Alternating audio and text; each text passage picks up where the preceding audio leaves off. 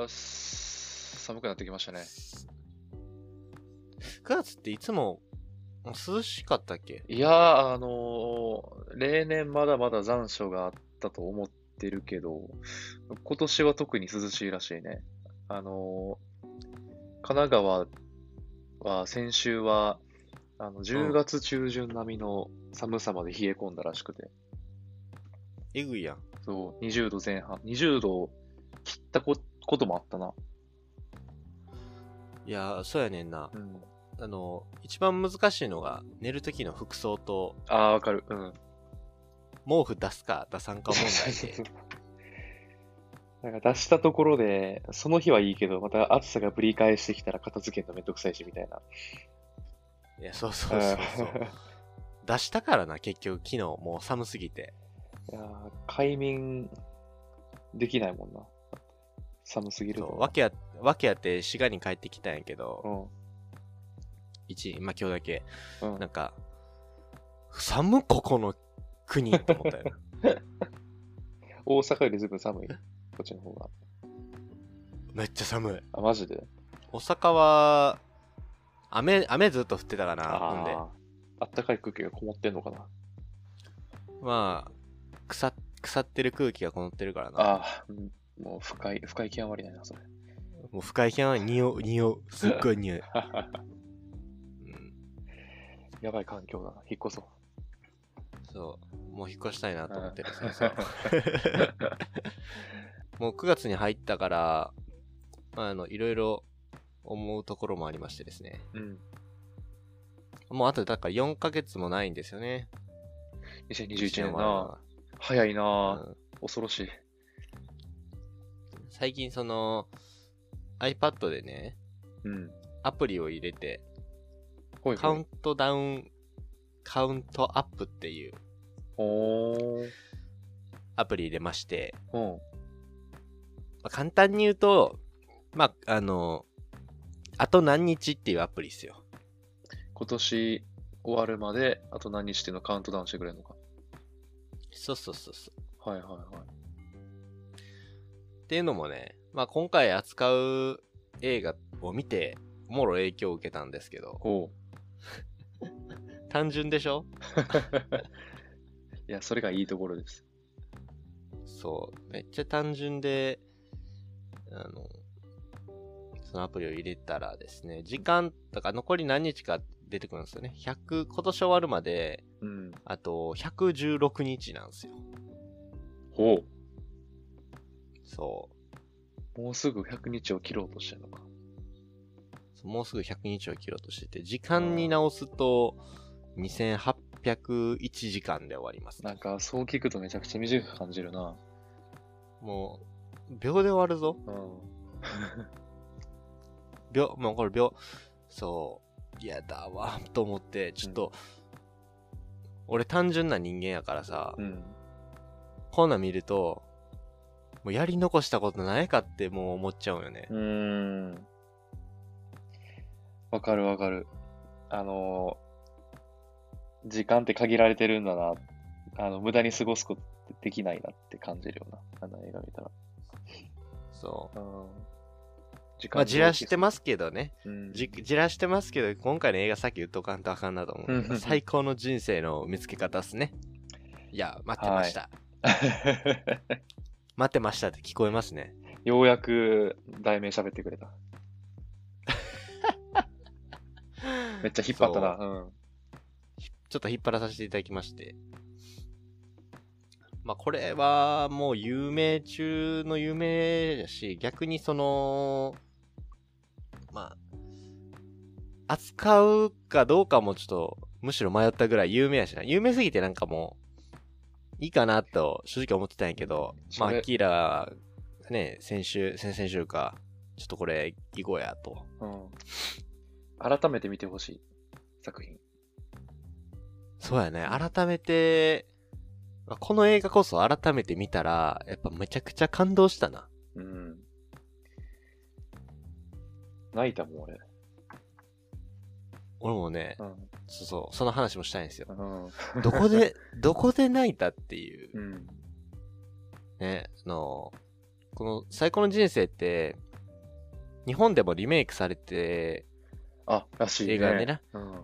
あの、天海祐希さんとかが確か出てて、ちょっともろもろ設定が違うみたいやけど、まあ大枠うん、主人公なんで。あ、そうそう。大枠一緒なんですけどうん、まあにあのーまあ、もちろん僕らが見たのは、2007年あめあの公開された方の、えーこれ現代が、なんか、俺、なんか知らんかったんかなと思って、現代なるほどと思った。ザ、えっ、と、バケットリスト？うんうん。もうなんか、缶、缶オケ、なんかし、あれやね、あの死ぬまでにやりたいことを、そうそうそう。あの缶オケのリストのことやね、これ。作中でも書いてあったね。ね。うん。という、えー、まあ、本当にもう、大御所が、大御所二人が、もうドーンと出てきて、うん。ジャック・ニコルソンと、えー、モーガン・フリーマン二人が演じてましたけど、最高でしたね。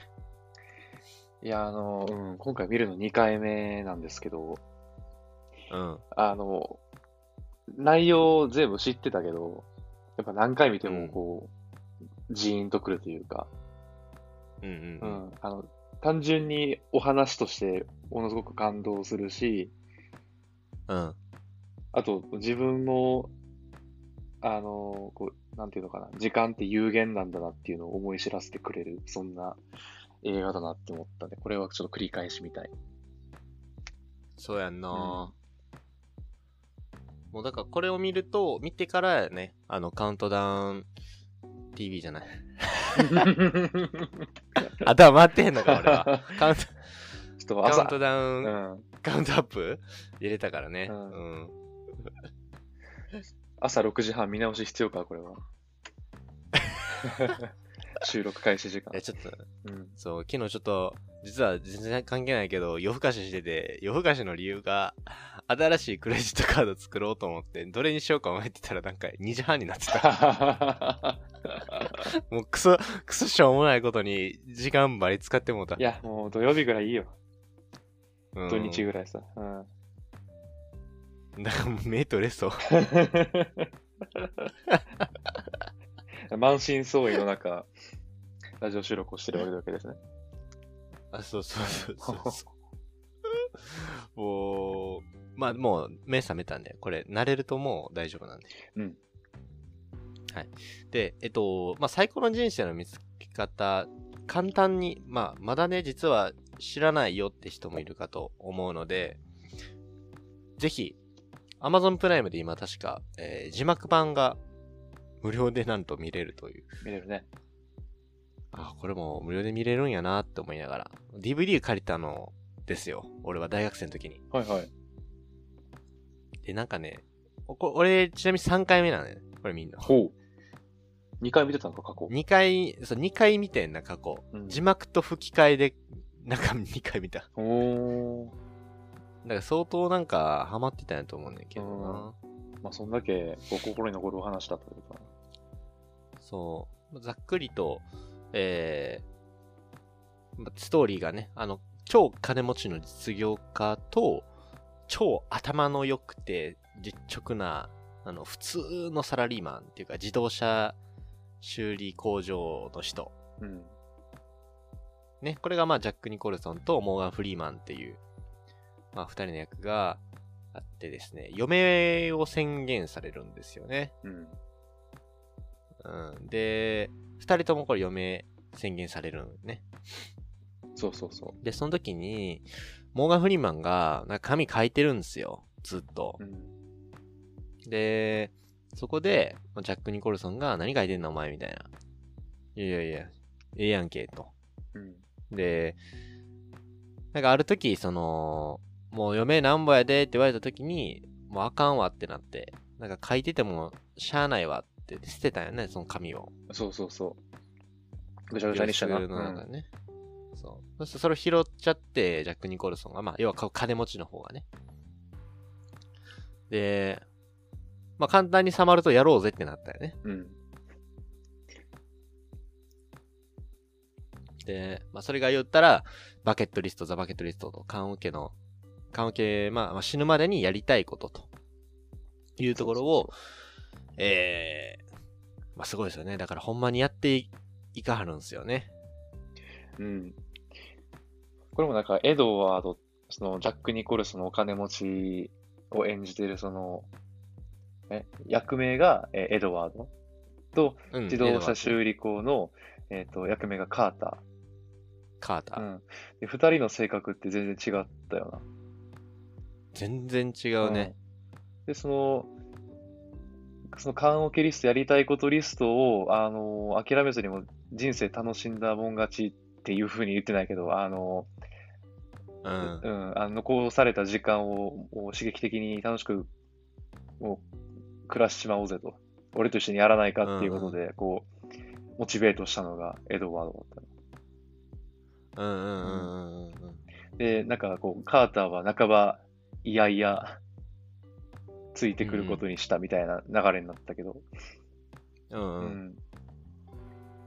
でも最終的にああいうことになるとはっていう、そうやね。見てほしい。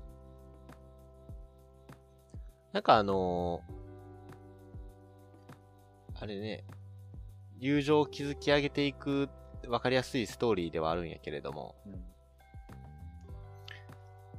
なんかそもそもなんかこの映画見たとき、演技二人とも上手すぎて、うまいな。なんかほんまに病気持ってるんちゃうかって思う感じで見てたんやけどう、んうん。これ後日自分で普通に調べてみたんやけど、うん。あのーなのでエドワードの方ね、うん。エドワードの方は、あのーほんまになんか、役者さんの方がね、入院生活してたらしいですね、そのジャック・ニコルソンが。え、撮影してるときに。撮影に入る前に入院してたらしいですね。はあなんか大きい、別にその、癌とか病気とかじゃなかったんやけど、大きい病気とかじゃなかったんやけど、だから入院してた時の体験をそのまま演技してたらしいですね。あ、なるほど。じゃあもうどういうもんか、どういう過ごし方が、どういう振る舞いをしたらいいのかっていうのも分かってんのか。そう、だから85%自分自身で残りの15%が演技っていう風に、ジャック・ニコルソン当時言ってたらしいですよ。はあ、なんか役者魂って感じがするな。あの、本人の意図しないところだろうけど。そう。あ、まあ、だからこんなリアルなんかなって思った。その、うんなんかその病気でちょっと体がガタついてる時のこの、嘔吐するシーンとか、あと、なんか辛さを表現するシーンとかは、ああ、確かにな。いや、マジでリ、マジでリアルやなってうん思ったよね。うん。うん歩き方のところが特に俺リアルだなって感じでさ。確かに。うん。あの、気分が悪くなって、病室の中のあのトイレにあのダッシュするけれども、それこう、あの、不安定な歩き方というか、こう、手術後なんでこう、まっすぐ歩けず、でも頑張って、はいつくばってトイレに駆け込もうとするあの感じ。はいはいはい。うん。あれは、あの、知ってないと、ああいう演技ってなかなかできないんじゃないかなと思った。めちゃくちゃリアルだったな。うんうんうん確かにね。うんえーはいそんな裏話があったのか知らなかった。そうなんですよね。まあ、こ、あのーあらすじはまあこんな感じやけど、まあ、やっぱりこれは、あれですね、どこが一番印象を受けたシーンかっていうところが、人によって本当にこう、多分全部いいのは前提ね、いいんやけど、ん。やっぱあの、この映画って、まあ、醍醐味っていうのは今日やっぱ類線をぶち破ってくるぐらい、えー強い、まあ、こう、メッセージ性があるんですよね。まあ、名言も、今回改めて見たときにですね、ああ、これは、ええわ、ええわって言って、あの、拝借しながら、あのー見てたんやけど、うん。やっぱそのし、まあ、まあ、いろいろね、こう映画の中ではいろんな国を回ったりとかう、ん。世界中旅するから、やっぱ、風景が絶景やし、うん。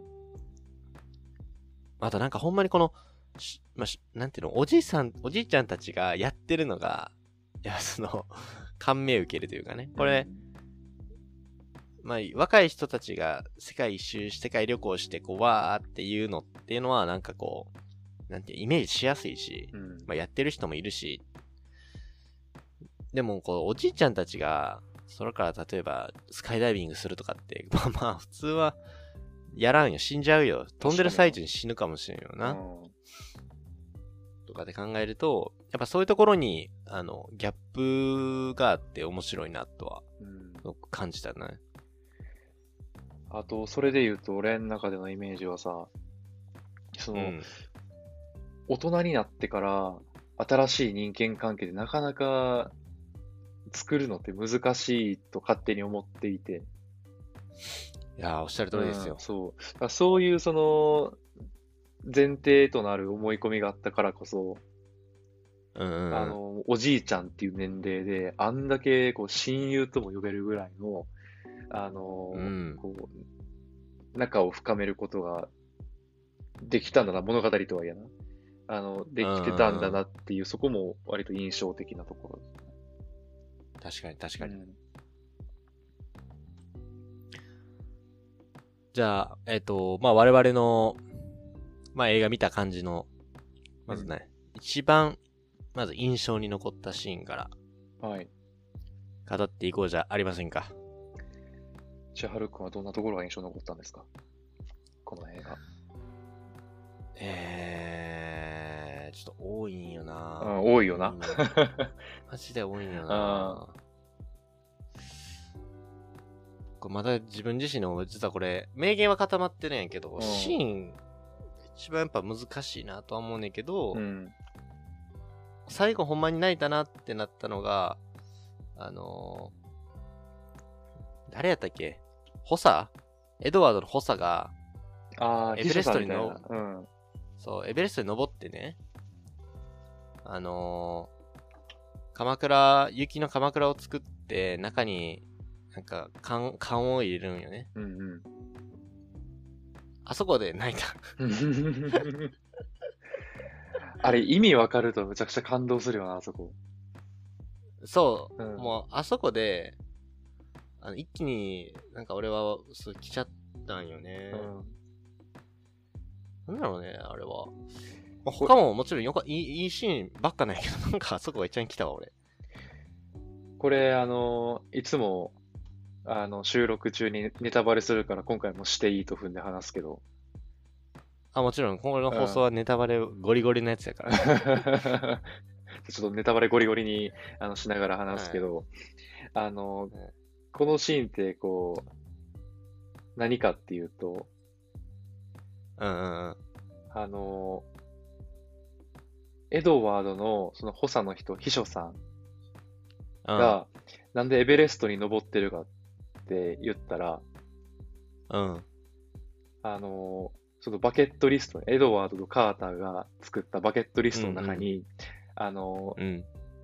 世界で一番荘厳な景色を見るはいはい、あったねが。まずありましたと。あったあった。うんはいはいはい。それを、あの、二人でこう達成するために、あの、うん。エベレストに登った。そうやね。うんけど、天気が悪くて、結局、あの、頂上まで行けなかったよね、確か。そうやねう。ん、で、諦めて、じゃったよね、確か。そうそうそうそう、吹雪がこう吹いて諦めてこう帰って、で、まあ、あの、他のバケットリストをこう、まあ、あの、達成していこうかという旅を続けていったと。うんうんうんうん。で、まあ、そうこうしてるうちに、まあ、一応旅は終わって帰ってきたんだけれども、カーターが亡くなっちゃったと。うそうやね。ん。で、まあ、しばらくしてエドワードも亡くなっちゃった。うんうん。そう。だから、あの、結局その荘厳な景色を見るっていうバケットリストの中の一つは達成しないまま二人亡くなっちゃったよね、確か。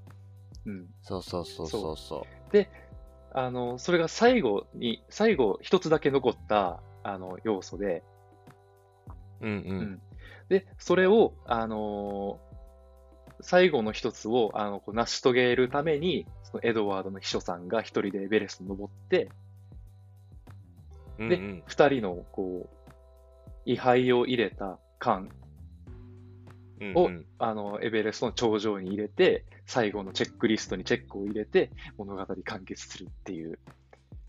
めっちゃ嬉しそうにしそうそう。そこ俺も大好きでさ。そうう、んそこめっちゃ好きで、あの、やっぱね、秘書さんが、二人のインパクトが強すぎてね。うん。エドワードとカーターの。で、秘書さんってやっぱ出てくるシーンもそんなに多くないし、うんでエドワードから、お前どうせあの、死んだ後の、あの、お金というか相続金が目当てやろみたいな、そんな話もあったりとかね。うん。なんかそんな関係性いいかと言われるとそこまでなんか良くはないんかなと。うん。まあ冗談を言い合える中ではあるんやけれど、うんうん。そこまで、うん、エドワード自身も信じきってるはいなかったが、秘書さんが最後、最後、体張ってエベレスト登って、あのー頂上行ってね、雪の祠を立ててあげて、うん。まあ、こう、なんか、何もあん、あこってセリフ確かなかったと思うねんけど、うん。こう、微笑んでこう、入れてパンパンってやるシーンとか、ちょっとこう、ジーンときたな。そう、よかったねっていう感じよな。うん、うん二人、二人で立てたこうチェックリスト全部完遂、あのーまあ、できたよと。よかったなっていうのが、こう、あの、秘書さんから伝わってくる、ああいう、うん、あのシーンはそんな印象を抱いた。そうやね。うんで、これ何も、何回も見てるから知っててんやけど、うん。あの、葬儀方法について話すシーンとかもあったりするやんか。うんうん。土葬がいいとか仮装がいいとあか。ったあった。うん。あの、ムガール帝国かな。あの、うんえあの、ピラミッドの頂上で喋ってるところあであっ、たね。なんか、古代エジプト人って死に対して、なんか、魂は天国のもんで、神様に聞か二つ質問されて、なんか、こう、その答えによって扉の中に入れるか、入れないか決まるぞ、みたいな。そうそうそで、それが自分の人生に喜びを見出せたかっていうう。うん質。問ね。うん。で、なんか、イエスって答えたりしてる。なんか、その最中に、確か、なんか、葬儀についてもまだ迷ってるって言ってて、うん。あれが、まあ、要は、お、大きい伏線回収なんねんけど、仮装がいいとか、冷凍保存はみたいな話うんに。なって、なんか、いやいや、俺はなんかその、位牌はピーナッツの缶に入れて、景色のいい場所に埋めるってああ、あった。俺もそこ、言うんよね。そこの伏線あったよな。いや、あんなん普通になんか冗談で話してんのかなと思うや。うんん。マジでやるからな。ピーナッツの缶を入れて、そうそうそう、その祠の中の二つの位牌が入った缶な。あの、市販の、ピーナッツの缶。そうそうそう。二つともそうだったもんな。そう。エベレストに埋葬されたっていう。うん。いや、確かにあそこはめちゃくちゃ印象的だったね。うん、すごい。よかったなってなった、ほんまに。うん。死に方を最後まで自分で選んでたよな。うんうんうん。こう、もう、残り6ヶ月って言われてたけど、もうそれをこう、存分に、自分の思うがままに、まあ、思うがままにならない、あの場面も当然あったけれども、うん。もう満喫してたというか、もう十分に楽しんでたって、こっちもなんかこう、ワクワクしてくるしね、楽しあの楽しそうな姿を見てたら楽しくなってくるし。なんか、ほんまに、なんか、チープな感想やけど、ああやって死んでいきたい。うん。もうだって、か、うん綺麗やもん。綺麗に死んでいくやん。うん。あんな死に方めっちゃいいなって思うけどな。確かに理想を言うとな、あのー、だから本来だったらその延命治療みたいなものが行われるんだろうけどさ。そう、なんか生きることをこう目的に。でもな、それはなんか何か突き動かされて生きているというわけではなかったりする場面もあるからね。うん。そんなに生きてどうすんの？みたいな話もあるわけですから。うんうん。やねんたらもう、やりきって死のうっていう。もうそれれは、半端ない。それを全身で表してたよな。あの二う人は。ん。なんかこっちもニコニコしながら見てたもん。そう。あのー、なんか、ほんまにこ、こいつは死ぬんかなって思ってそうそうそうう。そうそう。え、むちゃくちゃ元気じゃね？って思って。うん。え、もう普通に会社、会社とかや行ってるやんと思って、うん。後半の方とか。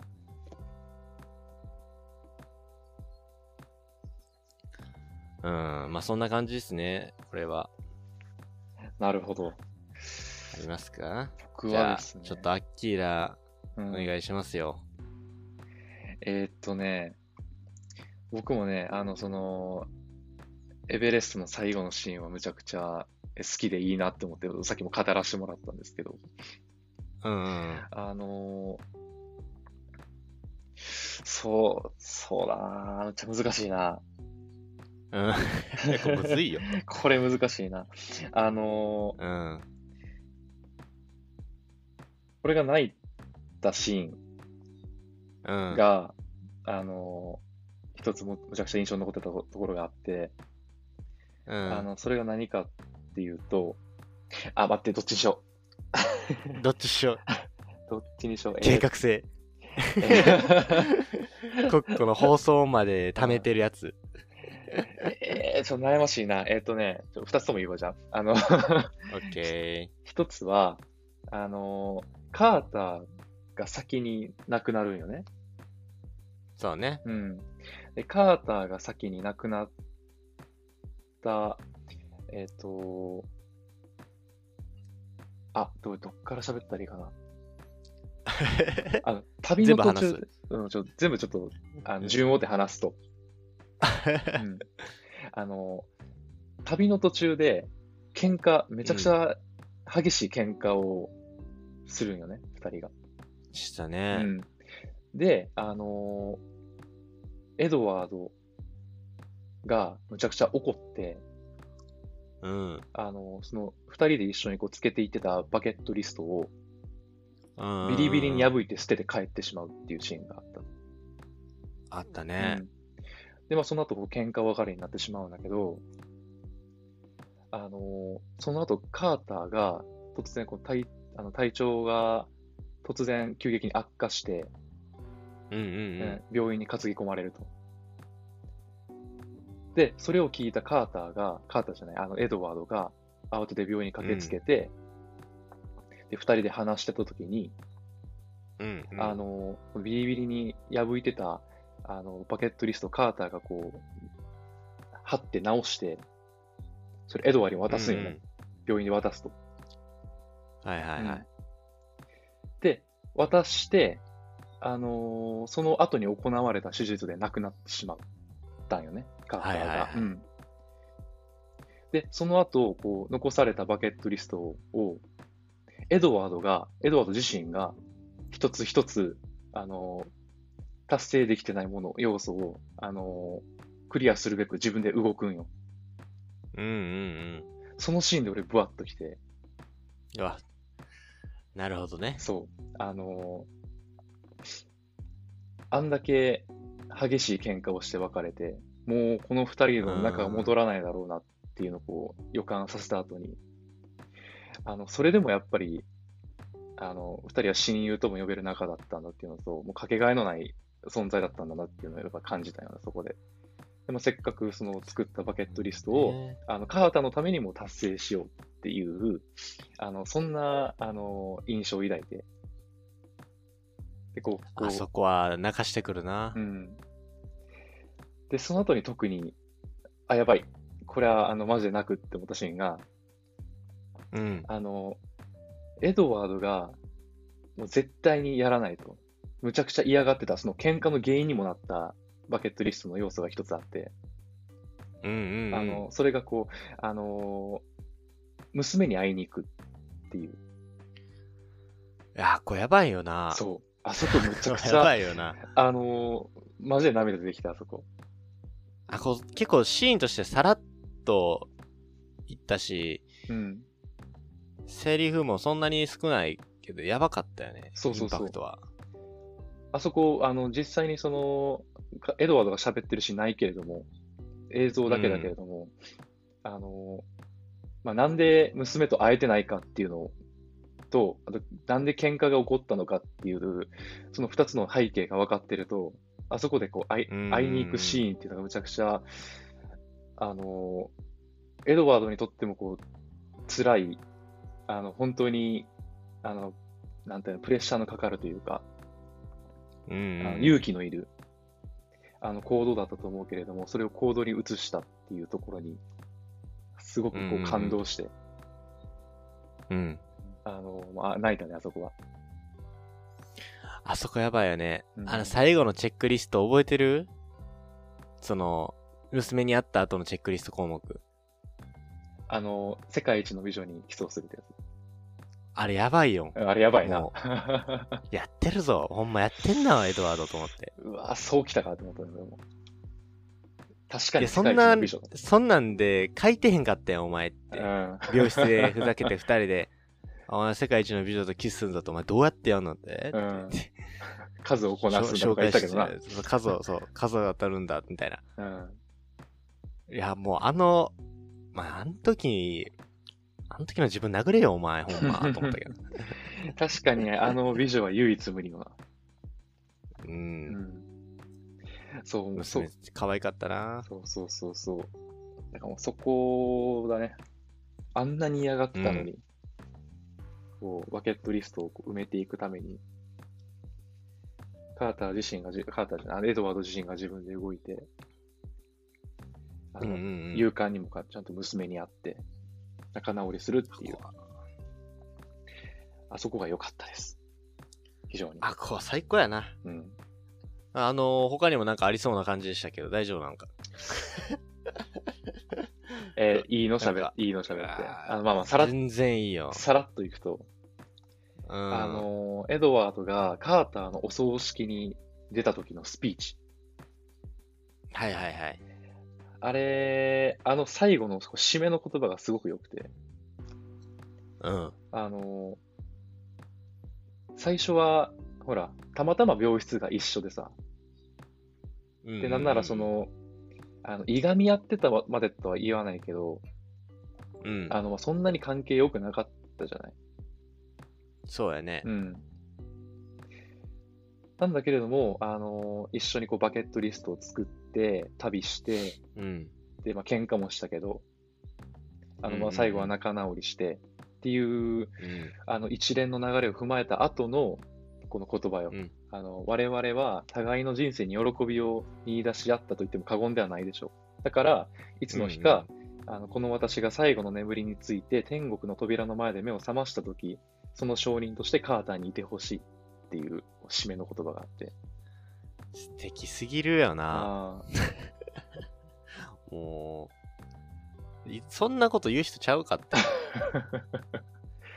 そう、もう、なんか人が変わったみたいな印象を抱くけど、うん。でもこの言葉もこう、一緒に、あの、バケットリストを埋める世界中の旅をしていた、あの、会話の伏線を回収してるよね、ここでも。うんうんうんこうさっき千春が言ってた、あの、渋が死んだ後に、あの、天国の扉のところで神様に二つ質問されると。うん。うんうんうん。で、あの、自分の人生に喜びを見出したかっていう質問と、他の人を喜ばせましたかっていう質問をされると。で、はいはいはいその、その証人として、あの、カーターにいてほしい。うん。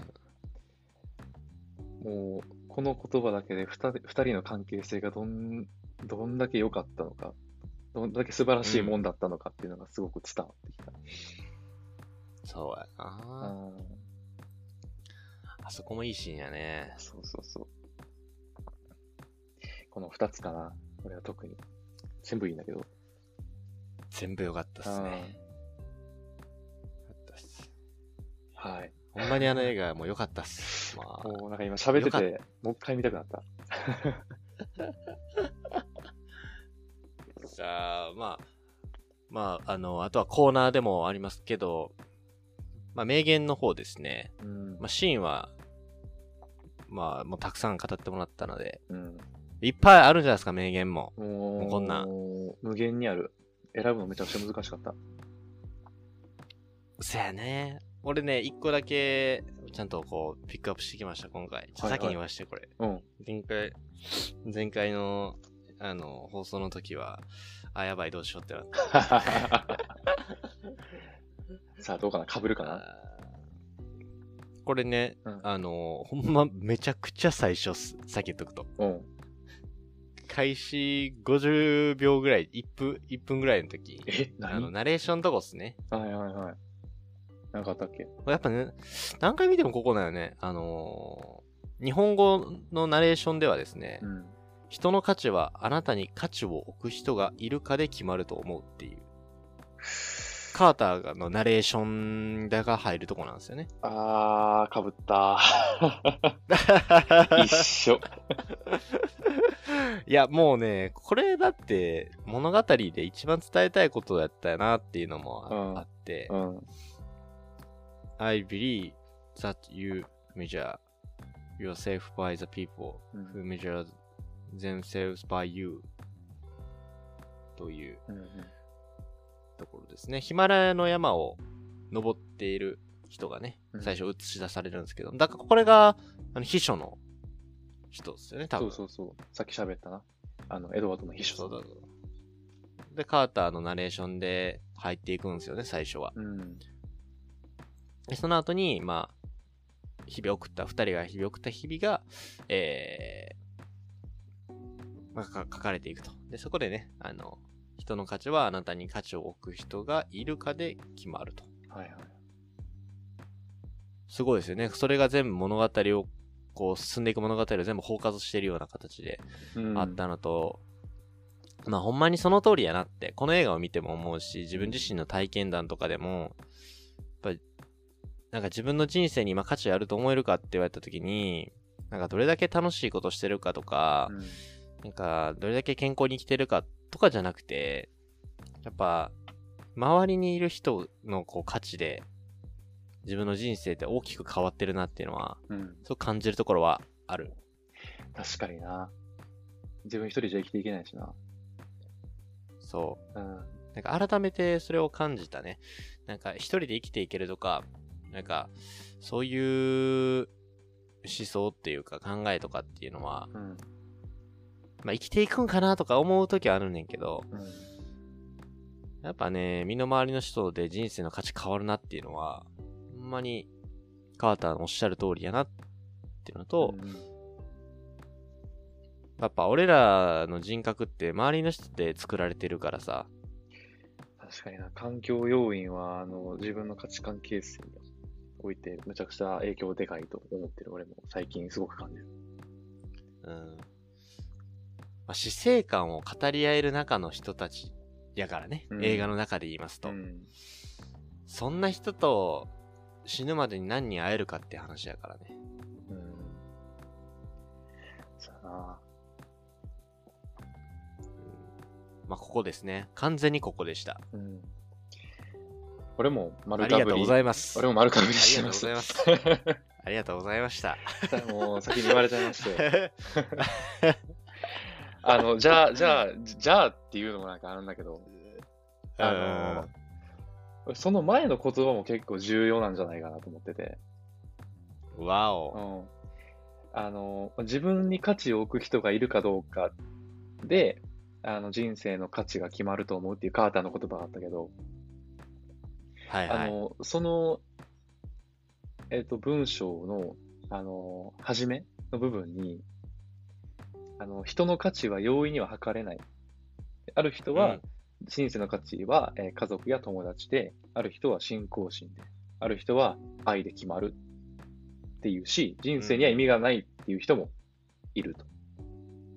うんうんうん。でじゃあ、カーターはどうかというと、カーター自身は自分を認めてくれる人、あの価値を置く人がいるかで決まると思うっていう、まあ、一通りの文章だったよね。確かその辺が。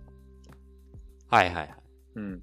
で、その、これって結局その人によって人生の価値って違うよっていうことも言ってるんじゃないかなと思ってて。うーん、そうだよね。そう。だから、あのじゃあ、あの、僕自身の人生の価値ってどう、どうやって、何によって決まるんだろうなっていうのを考えるきっかけになったっていうところで、はいはいはい。すごく、あの、印象に残った名言のところとして選ばしてもらってて。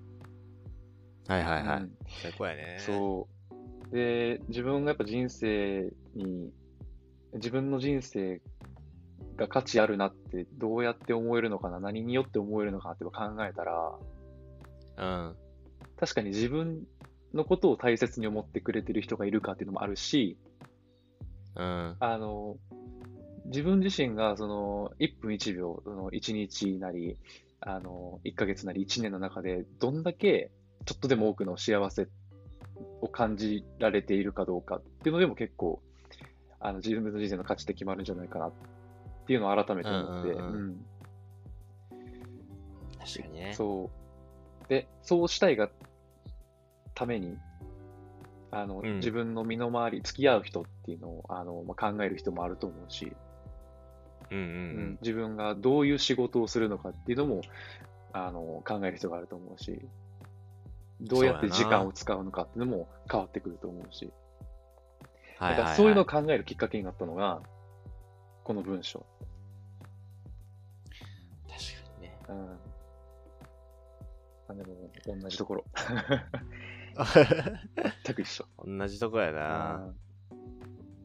まあ、いいところ他にもね、いっぱい あるんやけど、うん。他はなんかちょっとこう、ストーリーを知っておかないとちょっとわかんないというか、うん。部分もあるので、やっぱぜひ物語と一緒に楽しんでもらいたいっていう感じがうん。あるよね。見て損はない作品だと思う。ねえ。うん。普通にお話としていい話だし、感動するし、うん。あとこう、エドワードとカーターは6ヶ月っていう、あの、余命があって、うんうああるけれども、あって、自分たちには、うんあの、まあ、そその、女、全く同じ状況ではないかもしれないけど、時間って有限なんだなっていうのを再認識することもできるしね。そうだね。うん。ぜひ見ていただきたい一本だなって思います。いやー最高っしたねう。ん。もう一回見よう。何回見てもいいか。なんかね、これも余談なんやけど、うん。なんか最高の人生の見つけ方と同じようなタイトルの映画があるよね。あ、なんか見たことある。俺、なこれ知らんくて、名前忘れた最。高の人生の作り方かな？アマゾンプライムでなんか見た気がするな。間違った。えー、あ、そう、やっぱさ、最高の人生の作り方やわ。関係あんのかな、その二つって。いや、あるんじゃないの？続編みたいな。あ、ある。これもむちゃくちゃいや、評価高いないんかなないんかなこれ。ちょっと、よくわからへんねんけど、うん。最初ミスってこれを見かけて、うん。似てるしな、名前。うん。いや違う違うと思ったから、うん、なんかね、またこの辺も気になりますよね。続編なのかどうかっていうところとか、うん。まあ、フォントというか、ジャケットのイメージアートも同じような感じの写真なんで、まあ多分になんか関係はあるんでしょうね。うん。日本語のフォントも一緒そ。う。もうこのあたりもちょっと見ていきたいなと、はい。と思いますね。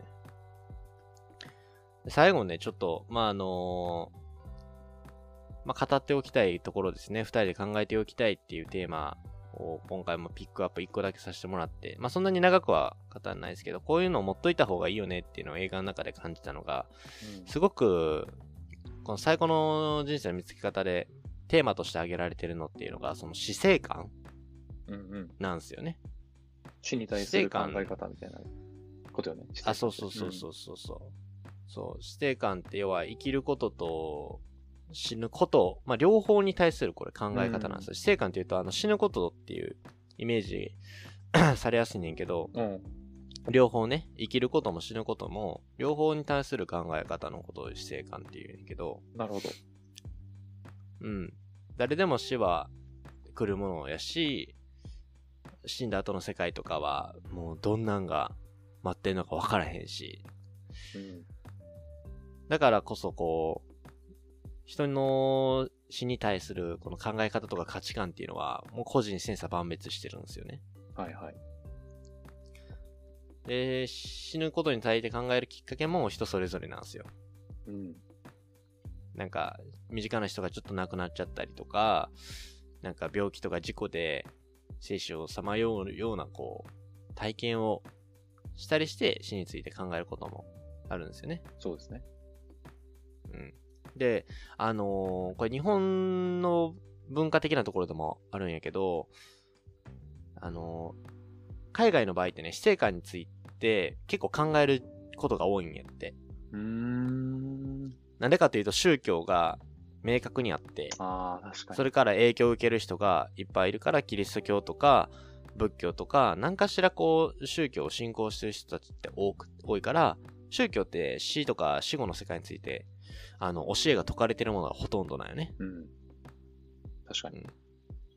まあ、今回の映画の中でもたくさん、あの、キーワードとして散りばめられてましたけど、でもね、あのー信教の自由があるんですよね、日本には。うん。特定の宗教を信仰しない、こう、無宗教って、いう人の方がお多いんじゃないかな。まあ、俺の周りもそうやし、うんどうやらアッキーラの周りも、その人たちの方が多いと思うけど、うんうん。だからお、ほとんどの人が、宗教による死生観の影響っていうのは受けにくいねんな。環境的に。なるほど。で、しかも日本の中で、大半がその死に、死っていうことに対して考えることを、あんまりそんな、うーん、前向きに話し合わないというか、タブー視するような考え方も、あの、過去には結構あってね、今はそうでもないんやけど、案外、うんそういう時期がありまして、はい。で、最近だとね、こんな、あの、就活っていうワードとかもね、終わる活動で就あ活。の、そうそうそうそうそうそうそう。うん、では、人生の終わりをどういう形で迎えたいかっていうことについて考えて準備することっていうのは、後ろ向きな行動じゃなくて、今をどう生きるかっていうところにつながる前向きな行動としてうん。捉えられたりするっていうのも、今のなんか時代の特徴やなとは思うねんけど。確かに、ここ数年でよく聞くようになった言葉ですよね。就活。そう。まあ、この映画を見るとね、その死生観についてやっぱ考えさせられる。だから、あの、さっききっかけは人それぞれって言ったけど、まさしくその、この映画がきっかけになるというふうに思ってて。うん。普通にね、生きてたら、あの、考えないですから。どんな風に死にたいとか、どんな風に生きたいとか。なんか、怯えてる人みたいなのがね、まあ本当にその病気を抱えてたりする人とかは考えるかもしれないし、海外の人たちみたいに宗教でそれを普段考える時間があったりとか、もともとそういうう生活の中で生きてきたっていう人であれば、ちゃんとこう、どういう最後を迎えるのかっていう話とかがよく出てくるねんって、海外では。うーん。確かになんか考えたことないかもしれんな。なんかこう俺もない。うん 俺もない。別にその、あなたはあと、どれぐらいで死んでしまいますよっていうの言われたこともないし、うん。なんとなく、あの、まだまだ時間あるからいいかなっていう考え方をしちゃって、なんかこう、だらだらと時間を過ごしてしまうことが結構あるんだけど、う。うんん、なんかこう、そんなことばっかりで、こう、いついつに死ぬからじゃあどうやって生きていこうとか、死ぬ場にこういうことをしたいとか、うん、あんまり切羽詰まってそうやって考えたことないな、思い返してみれば。そう。で、これもね、あのー考えなければいけないっていうことでもなくて、うん、まあ、せっかくきっかけがあってんたらちょっと考えとこうか、みたいなレベル感でとけばいいと俺は思ってて、じゃあな。まあ、まあ、これは、あればでいいんですけど、まあ、死生観って、これ死ぬ前に考えときたいことって大体大きく3つぐらいあって、うん、その、1個目が最後迎える場所と誰に見られたいかっていう感じですの。うん、ねまあ、病院なのか、自宅なのか、介護施設なのか、まあ、家族なのか、友人なのか、まあいろいろあるけど、はいはいそういうとこをあの考えたりするらしくてですね。で、二つ目が尊厳死の話ですね。うん、まあ、延命治療するかどうかとか、まあ、本人の自由とか家族の両方の意思によって尊厳死についてもあったりするんで、うんまあ、そういうこととかも考えたりとか。で、三つ目が映画でもあったように死ぬ前にやりたいことってこれっすよ。うん、もう、死ぬ前にやりたいことをもうひたすら書き出すと。やり残したことがないかとか、行っていきたいとこないかとか。うん。これね、なんか、作りたくなった。そうだな作りたくなった。いつ何が突然起こるかわからないもんな。やり残した状態でなんか人生を終えるのも、なんていうのかな、こう悔いが残るというかね、う。うんん、あると思うし、やっぱ、俺は、あの生きてるうちにいろんな経験をしたいなってこう考える人で、まあ、そそうじゃない人もうんうんうんきっといると思うけど、うん。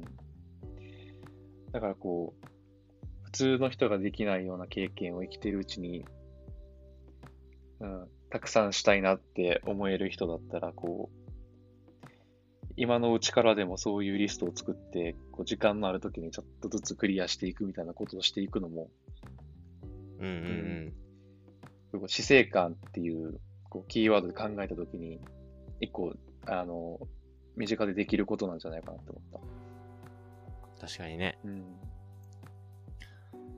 こう、リスト化することって意外と面白くていいなと思ってて。うん。まあ、この映画を見たら、まあ、せめて1個ぐらい死ぬまでにやりたいことちょっと書いてみて、やり遂げたいなって思いますので。千原君はちなみに、あの、うん。これは絶対にやっときたいなっていうのなんかある？パッと思いつく。これは絶対にやっておきたいってやつ？うん。別に今、今できるけど、い今できるものでも、もっと大人になってからでもできない、んもっと大人になってからじゃないとできないものでも全然、なんでもいいけど。あー。なるほど。うん。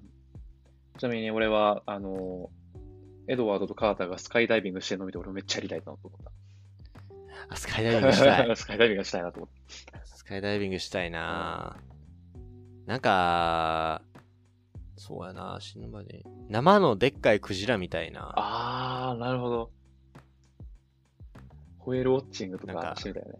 そう、そう、うんホエールウォッチングをしたいな、うん。あんま、あ、それテレビで見るとか、じゃなくてね。うん。どっか水族館行くとかでもなくて、海遊館行くとかでもなくて、うんマジの生のごっついやつみたい。海で生きてる野生のクジラってことでしょそう、野生のクジラが現れたっていう感じで、ほんまにうん。見たい。確かにな。あれ生で見ると迫力違うだろうな、きっと。絶対違うやろな、いや、いいね。あと、普通になんか、設計見に行きたいから、ナイアガラの滝行きたいなあ。ー、なるほど。滝好きなんよ、俺、滝が。うんうん。最近滝にハマってるってのもあんねんけど。滝にはまってんそう、世界の滝みたいやん。の。うん。しかも、ナイアガラの滝なんて、あれ、世界で一番大きいんだっけ？そう、まあ、国境やろね、確か多分。あ、そうそうそう、カナダやけどと。。うん。ねテレビで見るだけでもあんなにでかいのに、な生で見たら、どうなっちゃうんでしょうか、僕たち。こ腰抜かす、腰抜かすもん。ああって。あ、あ、あって言いながら。あって。俺やったら腰抜かすな。あれ、高さもだいぶあるらしいしな。そうやね。うん、下見れないかもしれないですね、僕は。しびれてた？うん。いや、いいまあ俺はそんな感じだよな。うん。アキラはあんの？ちなみに。ああれば、あればで全然いいし、あの、喋れるものがあればでいいし。えーっと、とりあえず一回スカイダイビングしたいなっていうのと、うん。あと、ドイツにあの、アウトバーンっていう、あの、おうおうおう高速道路があって、で、そこ速度制限がないらしいんですよ。へえ。うん。なんで、そこで車で300キロ出してみたい。300キロ？うん。すごいな。あ、ここか。映画とかで使われてそうやな。そうそうそう。もともとあの、滑走路として作られて、滑走路としても使える高速道路として作られたみたいな話をどっかで聞いたことがあって。すごっでもひたすらまっすぐの道が続いていて、そこ速度制限がないから、結構みんなビュンビュン飛ばしてるらしいっていうのを聞いていて。へで、まあ300キロ出せる車を用意するのがそもそも結構難しいけど。あのそうやな。そう。なんかそういうの借りて、で、こう目いっぱい踏み込んで、300キロ出してみたいなっていうのをちょっと感じてる。死ぬかもしれない、それで。確かに。うんいや、それ、いい夢やな。300キロ出すことってないからな。絶対に自分の力では無理だからさ。よっぽどのことがない限りは。うんだからそういうのを機会があったらやってみたいなって思う。うんう。んあ、めちゃくちゃいいと思う。うん。まさにその人生で一度やってみたいことっていう感じよね。それそれ、俺もなんか乗せてほしい、300キロ。マジで。気失うかもよ。死ん、死ん、死んでもいいし、別に、そこで。多分全部やりきった後の最後の一個でしょ、それ。そうそうそう。うんやっぱじ、こういうのじ、じじいの方が思い切りがいいからさ。うん。エドワードみたいになれるようにまず頑張ろ そうそうそう。エドワードたちみたいにこう思い切りのいいおっちゃんになれるように、う。うん。今は生きていこうかな。そうですね。はい。いやー、ワクワクするな。まあ、うん。ワクワクしますね。こうなんか、意外と楽しいよね、こういうこと。あの、うん。なんか、ありきたりないけど、改めてこう死ぬまでに、いや、これやっときたいなっていう会話って、うん。ふとした時になんか自分って何やりたかったんだっけ？って時に思い出すかもしれんからね。そうそうそうそう。もう紙に書いて置いといてもいいかもね。こういうの。コツコツと。そうそうそう。んまあそのために、あの、長生きしたいし、健康に生きたいんで、いや、おっしゃる通り。まあ、この映画は、人生の指針を示してくれましたね。うん。間違いない。見るべき一本だと思います。はい。まあ、ぜひね、あの、まだ見てない方は Amazon プライムでやってるので見てくださいと。で、まあ、わからない。邦画の方もいいかもわからんので、まあ、ちょっと一貫、大体ちょっとチェックしてみようかなとは思うんで、うんま。た、後日談とかがあれば、そうね共有したいなと思います。はい。うん。はい、いや、いいですね。今回も。いや、熱い話ができた。また。汗かいてきた素。敵な、うん。汗かいてきた。何やそれ。汗かいてきたって。首がベッドベト、今。うんあの、いい映画からね、しっかりとこうインスピレーションを受けることも大事なので、うん。また引き続き、2はい、週間後にはなりますけれども、そうですね。皆様お楽しみに、えーお待ちください。はい。はい。では、えー今日の放送回は最後の人生の見つけ方でした。アキラ、ありがとうございました。ありがとうございました。